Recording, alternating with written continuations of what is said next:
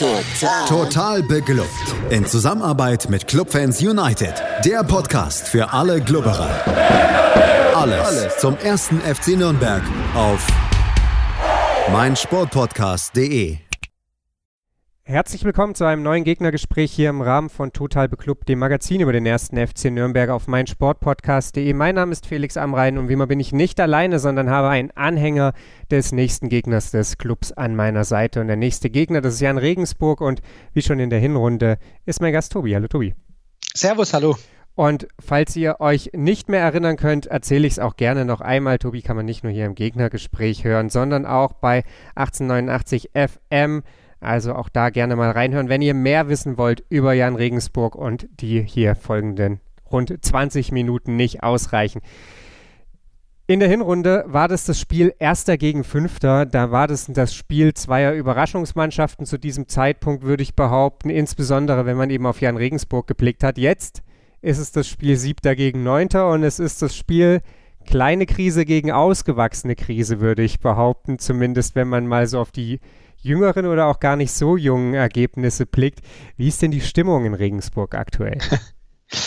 Ja, die äh, Stimmung ist natürlich nicht so gut. Ähm, ist mit kleiner Krise jetzt der Club gemeint und mit großer Krise wir? Ja, das kann man drehen und wenden, wie man möchte. ja, also die aktuellen Ergebnisse ähm, sind natürlich jetzt für uns wirklich nicht gut. Also es macht derzeit nicht sonderlich viel Spaß, Jan-Fan zu sein. Ähm, wir sind natürlich immer noch absolut im Soll und ähm, haben mit dem Abstieg überhaupt nichts zu tun. Aber dass es momentan wirklich ähm, schwer ist, ist gar keine Frage, ja.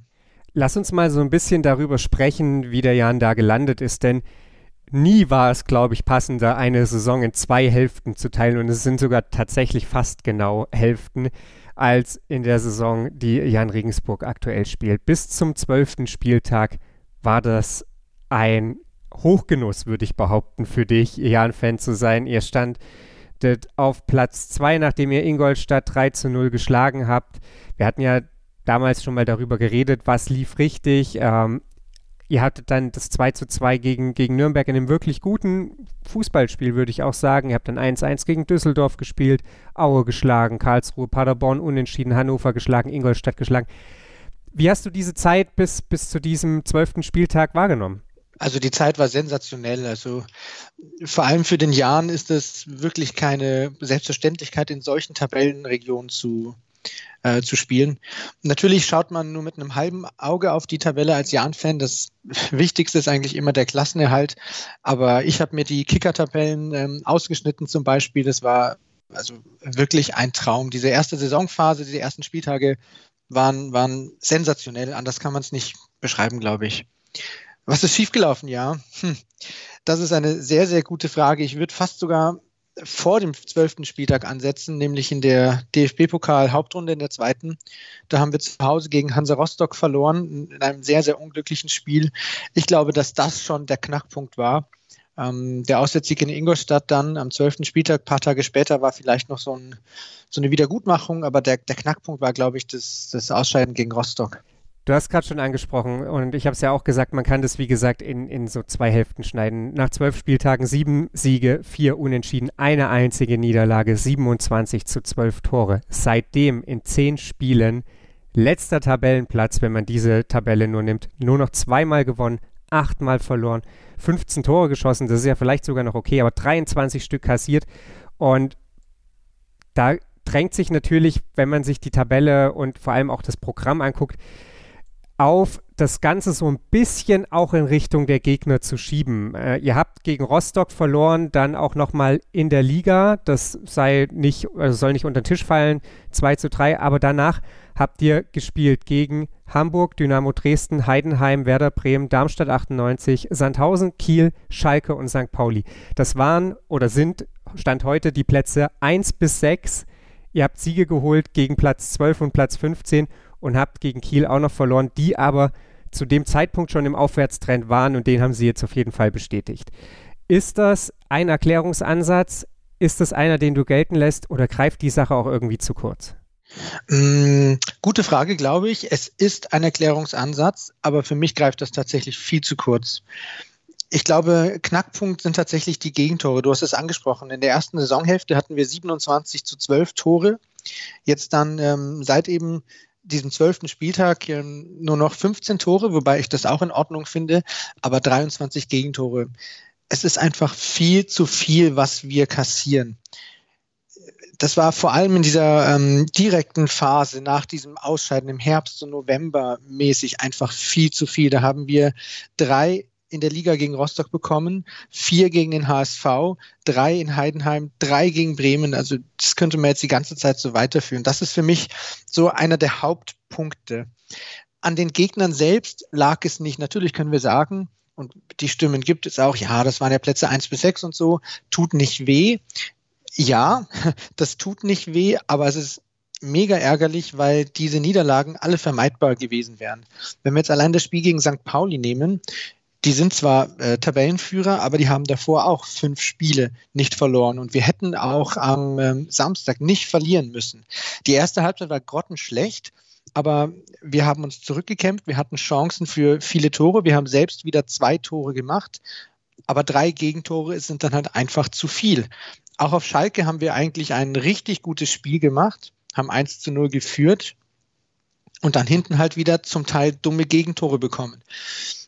Man muss vielleicht einfach mal, um auch zu punkten, hinten ein bisschen sicherer stehen. Da kann es durchaus auch mal, auch mal reichen, wenn man nur zwei Tore gegen St. Pauli schießt, um da einen Punkt mitzunehmen. Von daher möchte ich das eigentlich nicht gelten lassen, weil wir in auf Schalke eben hätten punkten können, gegen St. Pauli hätten punkten können. Und wenn wir das Spiel gegen Kiel nehmen, das, äh, wo du sagst, der einzige Gegner war, der jetzt nicht so aus diesem oberen Tabellendrittel kommt, da hätten wir punkten müssen. Der einzige Unterschied beim Heimspiel gegen Köln, äh, gegen Köln sage ich schon, gegen Kiel war, dass wir den Elfmeter nicht gemacht haben, den wir bekommen haben, und Kiel den Elfmeter gemacht hat, den sie bekommen haben. Also ich sehe es ähm, auch zweischneidig eigentlich. Aber wir müssen unsere Defensive in den Griff kriegen, weil sonst können wir so gut spielen, wie wir wollen. Dann kann der Gegner mitspielen, wenn wir, wie wir wollen. Wenn hinten immer eins mehr steht als vorne, dann verliert man dieses Spiel einfach. Und das ist ärgerlich. Woran machst du es fest, dass es auf einmal nicht mehr so richtig läuft? Das ist so ein Problem, da, da ähneln sich ja der Club und Regensburg gerade sehr. Auch Nürnberg ja lange Zeit ja, mit einer wirklich ja. guten Defensive. Jetzt vier Tore gegen Karlsruhe kassiert, fünf gegen Ingolstadt kassiert. Auch davor schon nicht so richtig sattelfest, auch wenn die Ergebnisse manchmal ein bisschen anders wirkten. Was ist, was ist in Regensburg das Problem, dass das auf einmal nicht mehr läuft? War man vielleicht auch in den ersten zwölf Saisonspielen besser, als man es tatsächlich ist? Hm. Ganz ehrlich, ich weiß es nicht. Wir diskutieren hier auch schon die ganze Zeit, wo das Problem liegt. Ein Problem mag vielleicht sein, ähm, oder hatten wir zunächst ausgemacht, war die Personalsituation. Wir haben mit ähm, Kennedy und Breitkreuz zwei wirklich spitzen Innenverteidiger und ähm, bei denen ist der Kennedy eben eine Zeit lang weggebrochen und das haben wir eine Zeit lang ausgemacht dafür, dass es jetzt hinten nicht mehr ganz so gut lief. Im letzten Spiel jetzt gegen äh, St. Pauli zum Beispiel war, haben aber beide wieder gespielt. Also das kann es eigentlich nicht sein haben wir in den ersten Spielen besser performt oder gespielt, als wir eigentlich sind? Die Frage haben wir uns auch gestellt. Viele Leute sagen nämlich, dass unser Vorteil am Saisonanfang war, dass wir eingespielt waren und unsere Gegner noch nicht. Ist bestimmt auch ein Grund, aber das würde ja bedeuten, dass wir jetzt halt einfach nicht mehr gut spielen würden. Aber das ist ja nicht der Fall. Wir sind ja momentan auch eigentlich in der Lage dazu, zu punkten. Wir hätten auch Schalke gewinnen können. Wir hätten gegen St. Pauli gewinnen können. Wir hätten gegen Kiel gewinnen müssen. Also da kann es auch nicht dran liegen. Ehrlich gesagt rätseln wir auch, warum wir wieder so viele Gegentore kassieren. Und ich kann dir gar keine Antwort sagen. Ist es vielleicht am Ende auch so ein Potpourri aus verschiedensten Faktoren? Du hast angesprochen, anfänglich bricht dann Stabilisator aus der Abwehr raus, beziehungsweise gibt vielleicht auch diese DFB-Pokalniederlage so einen kleinen Knacks. Dann bewegt man sich in die Winterpause rein, ist zu dem Zeitpunkt dann schon so halb aus diesem Aufstiegsrennen rausgefallen. Und dann, das war nämlich so eine, so eine Empfindung, die wir beim Club hatten, ist es vielleicht auch so, dass ein bisschen die Anspannung raus ist, weil man in einem vermeintlich sicheren Tabellenmittelfeld ist. Man hat mit dem Aufstieg nichts wirklich zu tun. Der Abstieg erscheint sehr, sehr weit weg. Ist da vielleicht auch das ein Grund, dass es äh, ja womöglich zu einem sehr frühen, in Klammern zu frühen Zeitpunkt der Saison schon so ein bisschen anfängt auszutrudeln, dass man zwar sagt, okay, hey, geil, nach vorne spielen, das macht jeder gerne, der Fußball spielt, aber hinten die Drecksarbeit verrichten, das funktioniert eben nicht mit 98 Prozent Leistung, die man an dem Tag bereit ist zu geben. Hm, ja klar, also ausschließen möchte ich das nicht. Natürlich war jedem von uns bewusst, auch den Spielern, dass wir nichts mit dem Aufstieg am Ende zu tun haben werden. Also mein Traum so in der Winterpause war gewesen, dass wir vielleicht halt noch eine Zeit lang oben mitspielen und uns, wenn alles super läuft, am Ende vielleicht so ins erste Drittel schleichen können, so Platz sechs oder so. Das habe ich als realistisches Traumziel gesehen. Also der Aufstieg war sowieso nie drin.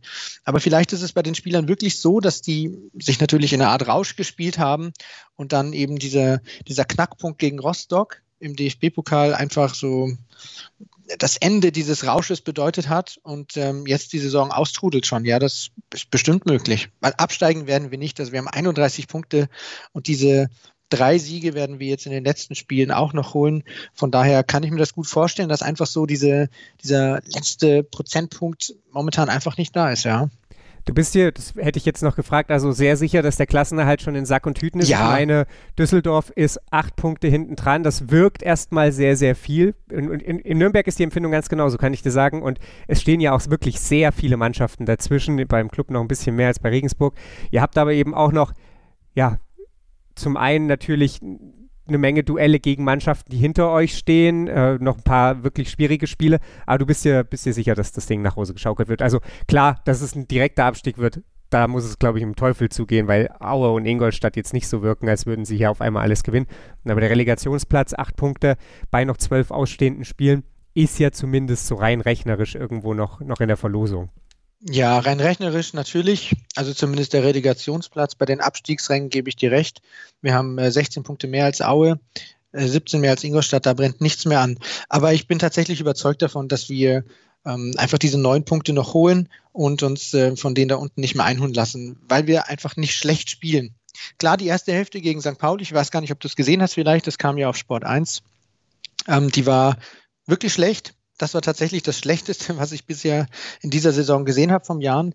Aber auch ähm, die Spiele davor, ja, gegen Kiel war Augenhöhe, gegen äh, Schalke war Augenhöhe und auch St. Pauli am Ende hätten wir nicht verlieren müssen. Also die Qualität der Mannschaft ist ja nicht mehr weg, nur weil wir jetzt momentan eine Ergebniskrise haben, weil so sehe ich es nämlich. Es ist eine Ergebniskrise, keine Leistungskrise und ich bin tatsächlich absolut überzeugt davon, dass halt die restlichen Punkte folgen werden. Bevor wir darüber sprechen, ob die Punkte schon gegen Nürnberg folgen, würde ich gern noch mal zwei Wochen zurückspringen. Da gab es die Nachricht, dass ja, Nürnberg im Sommer Verstärkung aus Regensburg bekommt. Erik Weckesser kommt vom Jan, jemand, der ja, ich glaube, in Nürnberg sehr wohlwollend begrüßt werden wird. Wie schätzt du den, den ja, Transfer in dem Sinne ist es ja gar nicht, er kommt ja ablösefrei, aber wie, wie schätzt du das ein? Ja, ähm, ich, ist eine schwierige Frage. Also ich bin schon traurig, dass er geht, glaube ich. Ähm, Eric Weckesser ist ein, ein guter Spieler, der sehr, sehr über die emotionale Schiene kommt. Und das, glaube ich, ist noch so ein bisschen ein Punkt, an dem sich auch in Regensburg noch so die, die Geister geschieden haben. Ob er jetzt ein guter, wirklich guter Spieler ist oder eben nicht, weil er keinen kühlen, Klop, äh, keinen kühlen Kopf bewahren kann. Momentan ist er auch außen vor, also er scheint momentan so diesen, diesen Zweikampf auf der Linksverteidigerposition verloren zu haben gegen Guevara. Vielleicht hat das ein bisschen was mit dem Wechsel zu tun, ich weiß es nicht. Ähm, aber so von der Anlage her, von dem, was er kann, ist er, glaube ich, wirklich ein absolut ähm, zweitligamäßiger Spieler. Also da habt ihr einen guten Linksverteidiger geangelt. Wenn er denn für die Linksverteidigerposition vorgesehen ist. Ich weiß es nicht. Erik Weckesser kam ja bei uns als Stürmer eigentlich. Ich muss ganz ehrlich sagen, dass ich ihn nie als Stürmer gesehen habe, weil er da einfach zu, zu harmlos war vorne. Das heißt, ähm, keine, keine Knipser-Mentalitäten bei uns gezeigt, in keinem Spiel eigentlich. Erst diesen, dieser Geistesblitz von unserem Trainer Weckesser ähm, auf die Linksverteidigerposition zu stellen, hat ihn für mich eigentlich erst als, als wirklich wichtigen Spieler in der Jahren elf ähm, ja, erscheinen lassen er kann richtig, richtig gute Flanken schlagen. Er ist gut am Ball, wie du dich vielleicht auch ähm, erinnern kannst an das Hinspiel. Da hat er, glaube ich, einmal ein bisschen was am Ball gemacht. Und ähm, als Linksverteidiger, wenn er seine Qualitäten abruft, ähm, kann er euch, glaube ich, schon helfen, wenn er lernt, seinen Kopf ein bisschen öfter einzuschalten. dann dürfen wir gespannt sein, ob er das in Nürnberg lernen wird. Lass uns auf Samstagabend schauen, 20.30 ja. ist Anpfiff und dann spielt der Club zu Hause gegen Regensburg vor scheinbar mindestens 21.000 Zuschauern. Mal gucken, ob die Hütte dann voll wird oder ebenso voll, wie sie werden darf. Und mal gucken, an wie viel Stellschrauben bezüglich Stadionkapazität dann noch gedreht wird. Ändert sich ja momentan gefühlt täglich. Was erwartest du für ein Spiel und was erwartest du, wer da am Ende die Nase vorn haben wird? Ich habe es ja vorhin schon mal gesagt, es ist rein ergebnistechnisch auf jeden Fall ja, bei beiden absolut mal wieder an der Zeit zu gewinnen, wenn es nicht noch unruhiger werden soll.